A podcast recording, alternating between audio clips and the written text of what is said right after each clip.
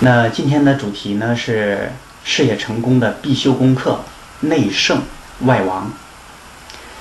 大家呢应该还记得哈，呃，我们在前面讲过这个大周威烈王二十三年的时候，那也就是呢，公元前四百零三年哈，周威烈王啊姬武啊分封晋国大夫啊三个人哈，魏斯。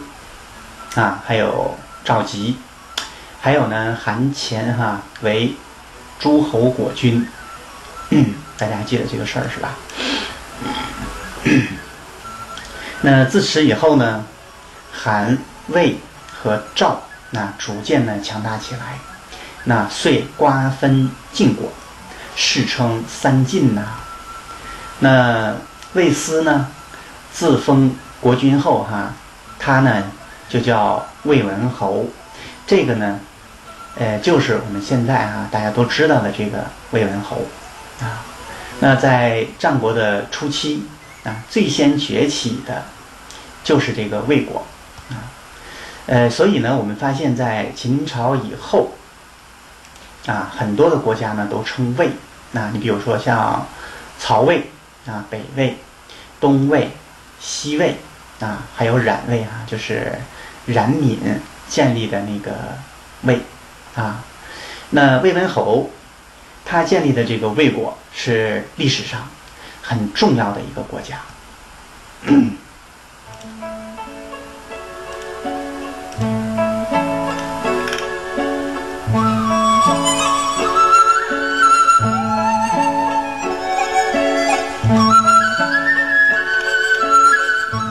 好，我们接着给大家说。那这个魏斯呢，就闪亮登场了啊！可是呢，却赶上了一个烂摊子啊！在西边有秦和韩，在南边有楚，在北北边呢有这个赵哈，东边有齐，哪家呢都不是省油的灯啊！那地处中央的魏国，它呢又是易攻难守，所以呢危机四伏啊！呃，忧患的环境和勃勃的雄心，使呢魏文侯决定在今后相当长的时间里，要关起门来苦练内功，那也就是要变法图强。呃，到后来，魏国呢逐渐的崛起，啊，那从天时地利啊来讲啊，当时的周边国家，你比如说秦国。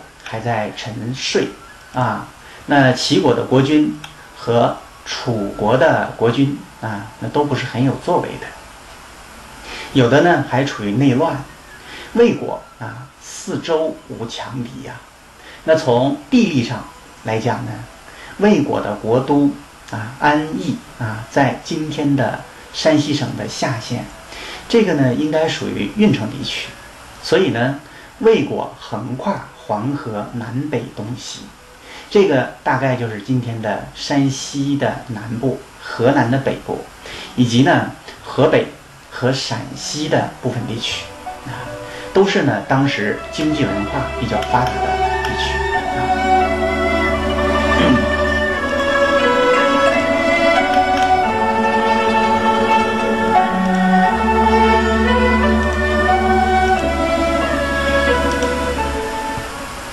好，我们接着给大家说哈，那魏国的崛起，最重要的还是人和的因素。魏文侯、魏武侯那父子两代国君，在开国之后数十年，积极有为，励精图治，讲信修睦，使魏国呢成为强势一时的大国啊。那我们就讲讲魏国的人和条件。先说说外部的人和。在外交政策上，魏文侯致力于促成三晋结盟，共同化解周边其他国家对他们的压力啊。呃，像当时的这个韩国啊，他要打赵国啊，那赵国呢，呃，就这个很害怕哈，那担心呢，这个韩国要来来这个魏文侯这边哈来借军队啊，那。魏文侯采取什么态度呢？那采取一个和事佬的态度啊。他说：“哎，寡人与赵王乃兄弟也，啊，不敢从命。”啊，说呢，呃，我们国家啊跟赵国那是兄弟之国呀，那我怎么能够跟你韩国一起去打赵国呢？啊，过了不久，赵王也遣使前来哈，想借这个魏国的兵来伐韩啊。那魏文侯呢？啊，以同样的理由回绝了赵王。那两个国家的使者啊，都非常怒气冲冲的回去禀报了啊自己的君王啊。当然呢，也添了不少关于魏文侯的坏话啊。啊，呃，这两个国家的国君啊都非常伤心啊，你不帮助我是吧？可是后来他们明白了啊，那原来呢？这个魏文侯那是使两家呢想结盟修好啊，于是呢这两家啊结生愧意啊，先后呢都来朝拜魏文侯，表示为魏王使从。那就这样，那魏国遂成了三晋的首领啊，而呢诸侯各国啊也都莫敢与之争霸啊，呃，但是呢。更重要的是，内部的改革达成了人和啊。那么，当时魏文侯啊，注意在意识形态上儒法并用，那也就是儒家跟法家哈这么两个呃流派啊一起用，化解矛盾，调节好呢各方面的利益关系，同时不拘一格，招揽人才啊。呃，魏文侯本人呢，能够礼贤下士。那有这样的一个小故事，广为流传，啊，给大家讲一讲啊。那有一次，魏文侯呢派乐阳去打中山国啊，因为呢双方的实力悬殊过大，那中山呢很快就被攻克了啊。那战罢，魏文侯呢将拿到手的中山之地封给了自己的儿子啊，叫魏姬。那为此呢，魏文侯他还得意洋洋的。去问自己的这些大臣，你们说我是什么样的君主啊？群臣当然都讲啊，那国王当然是仁德之君呐。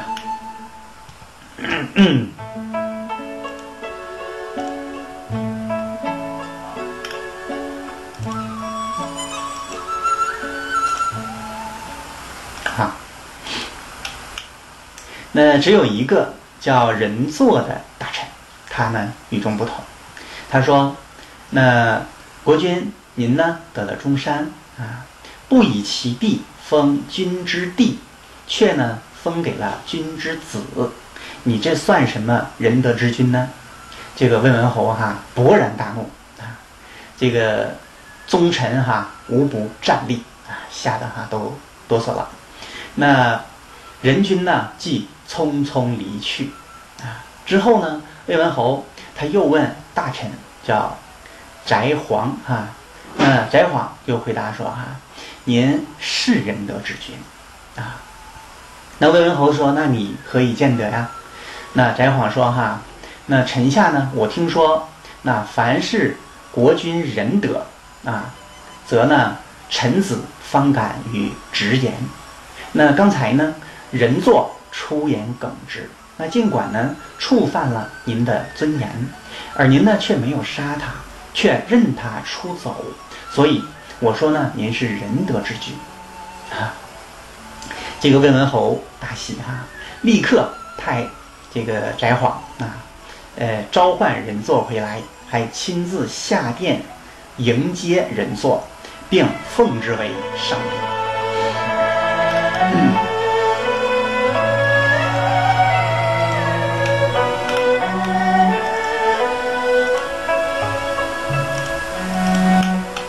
啊，那么这是呢一个小故事哈，呃，一个非常小的事儿，以呢魏文侯啊，呃使乐阳取了中山国，那然后呢又将这个中山国，那这个封给了他的呃儿子啊这件事情为引线啊，那么道出了呢帝王将相的生存之道，那那么我们也都。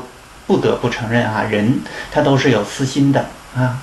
那但是呢，要是与大局相权衡，那魏文侯虽然贤达，却也难免生出一些护短之心。啊，取了块不错的土地，首先想到的是留给自己的儿子。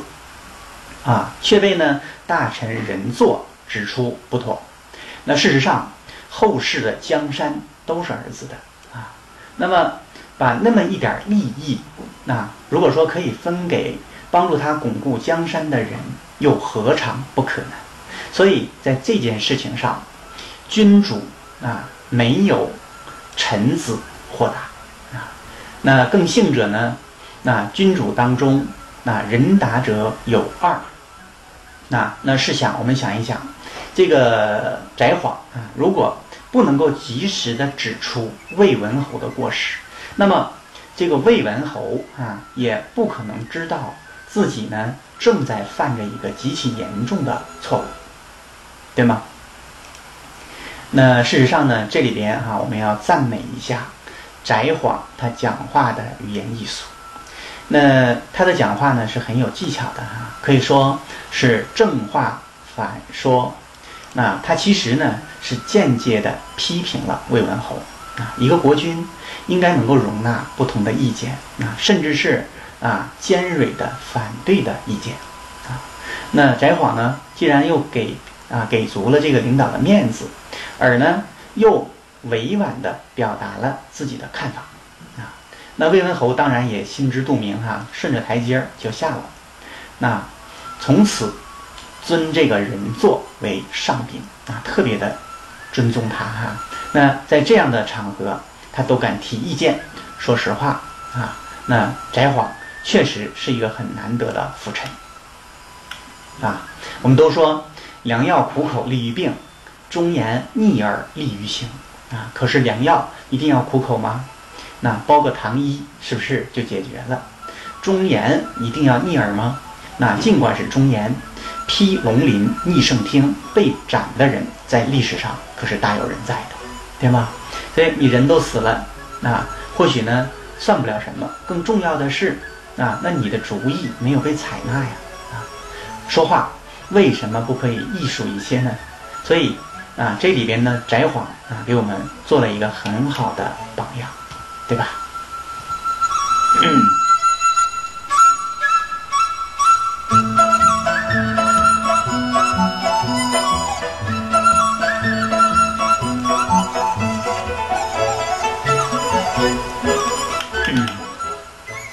好，我们接着来哈。这个战国呢，它是一个改革的时代，而改革发轫就在三晋啊。那魏文侯啊实行的改革措施，很快呢收到了丰硕的成果。那魏国呢变得强大起来，成为当时的霸主。那其他国家呢也学习魏国啊进行改革。那一场改革的风暴，在战国的那个时代迅速的刮遍了各国。啊，其中魏文侯重用李克啊，那他的变法宗旨就是尽地利之效哈，那鼓励农耕，他颁布了法经啊，主要是维护社会上的财产秩序和社会秩序啊。那李克呢也非常的务实哈，他是儒法兼修啊，他跟这个卜子夏学习过一段时间啊，我们都知道这个卜子夏那是。孔子的学生啊，那据说《论语》呢就是他编的，在《资治通鉴》和《史记》当中，那记载着李克啊这样的一个津津乐道的轶事。那我们来看看啊，那有一天呢，魏文侯那向这个李克请教啊国相人选的事儿啊，他说：“先生曾有言啊，家贫思良妻，国乱思良相。”那我现在呢选项啊，不是未成，就是呢翟晃，那就是前面我们说的这个哈。那么你看哪一个更合适呢？啊，那李克回答说：下属不议论尊长的是非，外人呢那不过问亲戚之间的事儿。我呢在朝廷外任职，啊，那所以呢这个事儿不敢从命。哎呀，先生。临事勿让，你这样推脱不大好吧？啊，呃，这个魏文侯呢有点不高兴哈。那李克呢知道这件事儿，再回避啊，就显得对于这个国君哈不太恭了。那于是呢，授人以鱼呀，教了一个选人的方法啊。呃，可是呢，他并没有说哈具体啊选某个人啊。我想李克呢，他这么做也是呢，免得哈这个直接得罪人了。那他说了一个选人的五种方法，那我们来看一看啊。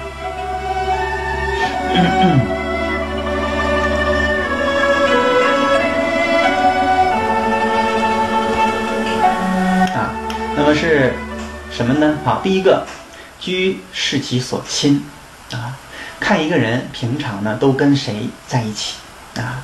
如果啊与贤人亲，则可重用；若与小人为伍，那那你就要当心啊。第二个，富视其所与，看一个人呢如何去支配他自己的财富。啊，如果呢只是满足他自己的私欲啊，贪图享乐，那就不能够重用啊。如果呢是接济穷人，或是培植有为之士，那这个呢就可以重用。第三个，达是其所举，一个人呢处于显赫的地位的时候，那就要看看他是如何选拔部署啊。如果说能够用人为贤，啊，那就是良士真人啊；反之则不能重用。啊，第四个，窘其所不为啊。当一个人呢处于困境的时候，我们就要看看他的操守。那如果不做苟且之事，不出卖良心，那是可以重用的；反之，不可以重用啊。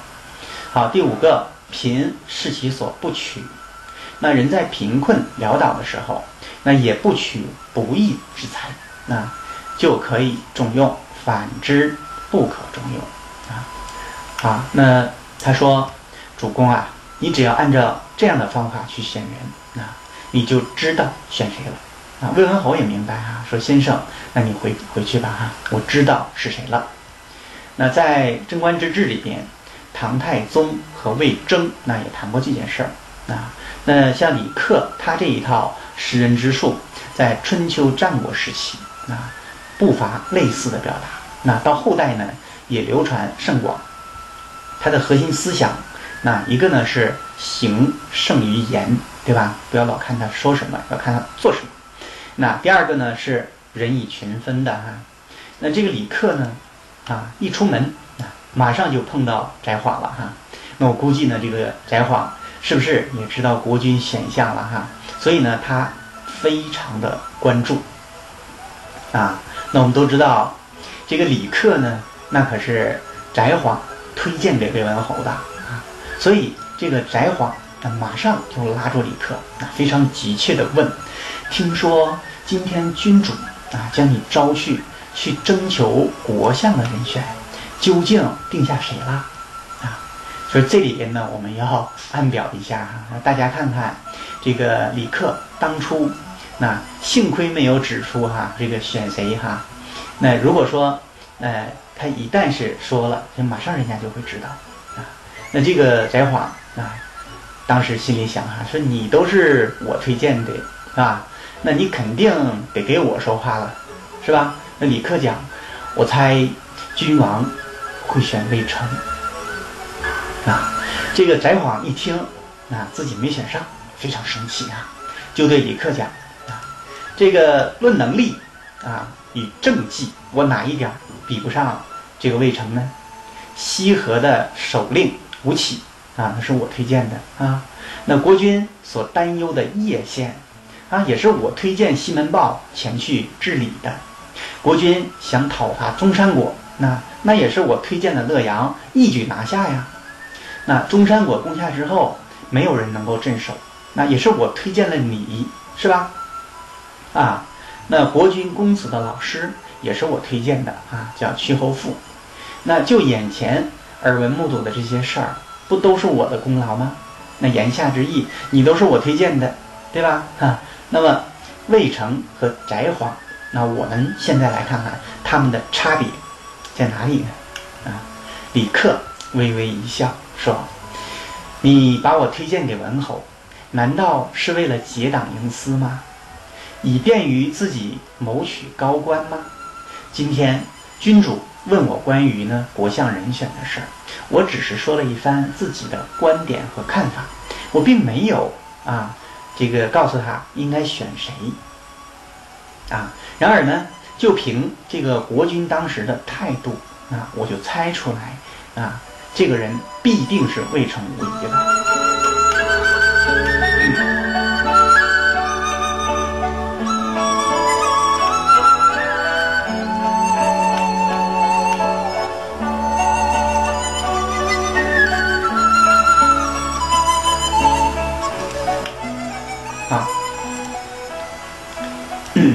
那在《资治通鉴》呢？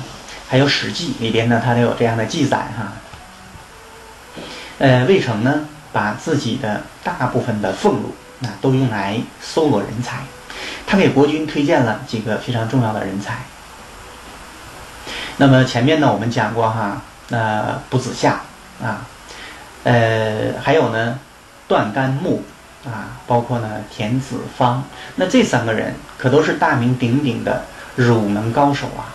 卜子夏是孔子的得意门生，啊，他是孔子这个学生里边啊年纪比较小的啊，可是呢却是非常优秀的学生啊。那据说呢，他以文学见长啊，很多人呢都认为《论语》就是他率领其门人编撰的哈。那他呢在魏国讲学的时候，建立了一个西河学派啊，在西河设帐授徒啊。当中呢，不乏经世之才。魏文侯跟子夏学习呢经国之道，啊，像这个隐居的段子木，啊，呃，请教治国之术。那而且呢，还那聘请了田子方当自己的客卿。那他呢是子贡的学生啊。那子贡呢，呃，就是端木赐，是吧？嗯，我我们记得这个。孔子这个电视剧里边啊，他是一个非常优秀的商人啊，那么也是孔子的爱徒啊。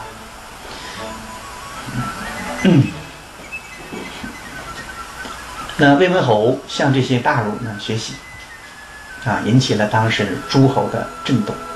魏文侯他的名誉胜于诸侯啊。那司马迁呢曾经记载啊，在《魏世家》里边说哈，呃，秦人欲伐魏。那就是想去攻打魏国哈，那有人就提醒了说，啊，这个魏军礼敬贤人，仁爱国人，上下和和，未可图也呀。啊，这个魏国哈，仁爱国人，重视用人，上下和和，你们不能打他的主意呀。魏文侯啊，崇拜这些重量级的入门高手啊，那在当时的。战国的这个时代是非常引人注目的，甚至呢，让诸侯国啊都觉得不敢去打这个魏国的主意。所以大家看一看啊，魏成他推荐的人才，对这个国君乃至于整个国家哈，都有着非同一般的影响力啊。好，那翟璜呢？我们看看哈，他也确实向国君推荐了那很多优秀的人才。那你就比如说。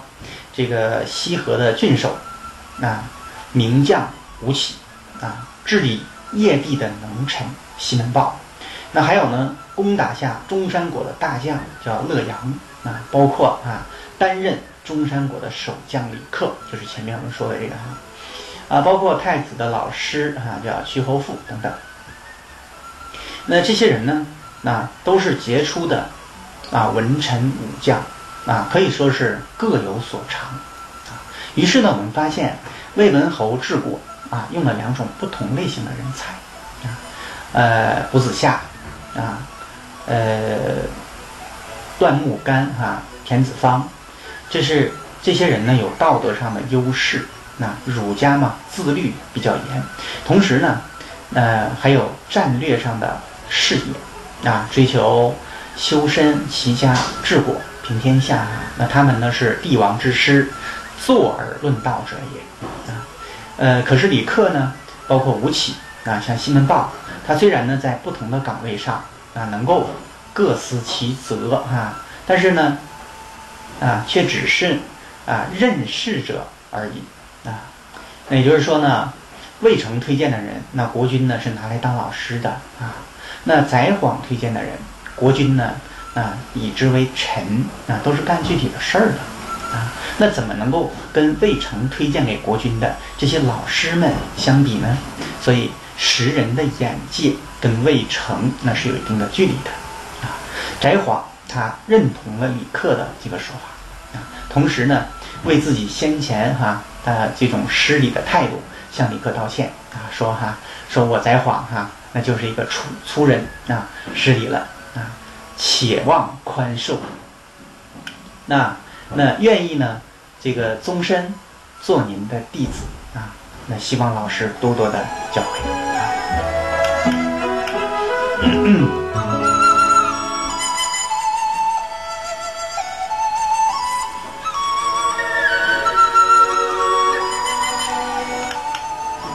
啊！啊那么其实呢，那我们现在分析哈，这个治国理政，它需要呢，那各种人才啊，尺有所短。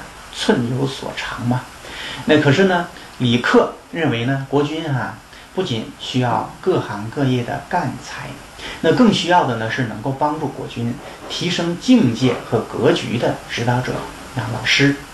那下面呢啊这两则故事啊就可以说明这一点了啊。那有一次，魏文侯呢跟前面我们说的这个田子方哈一起吃饭啊，欣赏音乐。那这个魏文侯呢，就讲哈，这个钟声啊不对称呐，左边的声音呢好像有点高啊。那这个田子方呢，他只是笑了笑啊，没吭声。魏文侯啊就非常的迷惑哈，呃，就问说你不说话，那你笑什么呀？啊，难道不是这样的吗？那田子方讲哈，君明啊乐观，不明乐阴啊。那说呢，贤明的君主，那你要善于识别官员；你不贤明的君主，那却呢常善于做具体的工作，啊。那臣听说，为君者致力于变官，不着意变阴，啊。那你呢，应该把主要的精力，啊，都放到识别官员上面，那而不要呢放到具体的事情上去，啊。今。君审于阴，臣恐其龙于官也。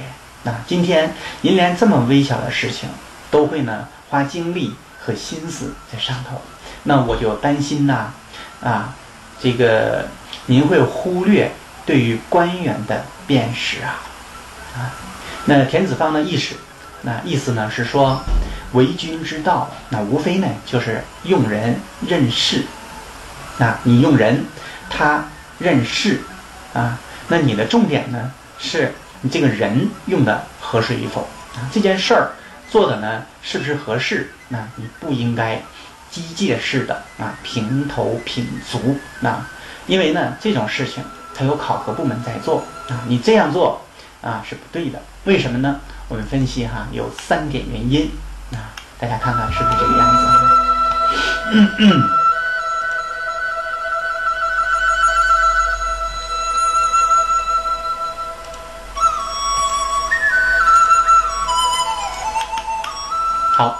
那第一个呢，啊，可能会未必啊恰当啊，因为你的权利在这儿啊，并不是你的能力在这儿，对吧？那你说对就对呗，是不是？你说不行就不行呗，啊，这是第一点。好，那第二点呢，啊，你会影响他的执行力，对吗？我们来看看啊，《易经》里边也有相关的说法啊。那《易经》里头经常有这样的话哈，说。长子啊，呃，率师，弟子啊，于师啊，真凶啊！长子那就是大儿子是吧？弟子那就是小儿子啊，小儿子监军是吧？你让大儿子率兵出战啊，率师嘛，你却让几个小儿子也一同呢去监督，那这个出师的名义虽然啊很正。但是必有腐败之入啊，所以呢才会哈，哎，于师啊，于师什么意思啊？就是失败的军队，最后呢可能要用车往回拉了啊，这个呢必然会取于师之败呀。原因是呢犯了用人不疑、疑人不用的错误啊。好，第三个，那你经常这样做，那你的下属呢他就不会尽全力去解决问题，有事儿他就会来找你啊。同时呢出了问题。也会把责任推到你的身上，啊，那是你当初告诉我这样做的呀，啊，我就是按你的说法这么做的呀，啊，那你这样去做领导人，哎，我们讲呢，那你不累死，也得被活活的气死，啊，那我们说清楚了这个道理哈，魏文侯呢也哈恍然大悟，说哈，田子方啊。不愧是儒商子贡的高足啊，他十分的感动。那田子方一语中的啊，田子方真是我的好助手。所以呢，我们说田子方深谙领导艺术啊，对吗？好，我们再看另外一个故事啊。那还有一次呢，这个魏文侯那他的四子啊，也就是太子嘛，叫魏姬啊。前面我们说过这个人哈。呃，在路上哈，马路上遇到了田子方了啊，赶紧下车啊，扶叶施礼啊，施礼打招呼哈，田先生啊。可是呢，这个田子方竟然坐在车上傲然而过啊，没有回礼啊。这个太子呢，魏姬就很不高兴啊，冲着这个田子方哈，大声的嚷道啊：“富贵者骄人乎？贫贱者骄人乎？”啊。这个是富贵者啊，这个值得高傲呢，还是贫贱的人啊值得高傲呢？啊，那这位太子呢，实际上觉得哈，那我呢，那向你表示谦卑，那是一种有教养的表现啊。那我并不觉得你怎么样，是不是？也并不觉得啊你有多高贵啊。那么这个呢，它只是一种形式，所以啊，他就骂起来了哈。那到底是富贵的人值得骄傲，还是贫贱的人？那值得骄傲呢？啊，言下说你也没有我钱，啊，我有钱，你也没有我这个这个地位高哈，你凭什么呀？啊，这个田子方听了之后啊，打马回来，平静的回应道：啊，当然是贫贱者值得高傲了啊，富贵者不能啊。如果诸侯傲慢，就会呢失其果，对吧？大夫傲慢就会失其家，那也就是所谓的封邑啊。那失去了国家和封邑了，你要想重新获得就没有那么容易了啊！那这个时候还会什么啊？墙倒众人推，那很多人呢就会落井下石的来清算你们啊！那到那个时候，那想做个平民恐怕都不成了。那反过来，这些贫贱者呢，无家无业，四海漂泊啊！那如果他的主张不被用，他的处境啊不顺心，完全可以一走了之啊！离开那个不顺心的地方，就像脱掉了一双不跟脚的鞋一样。那贫困者难道还怕失去贫困不成吗？所以当然是贫贫啊，贫困者他的脾气大啊。那我们现在评论它，这个就是什么？光脚的，那这个不怕穿鞋的这样的道理。对吧？嗯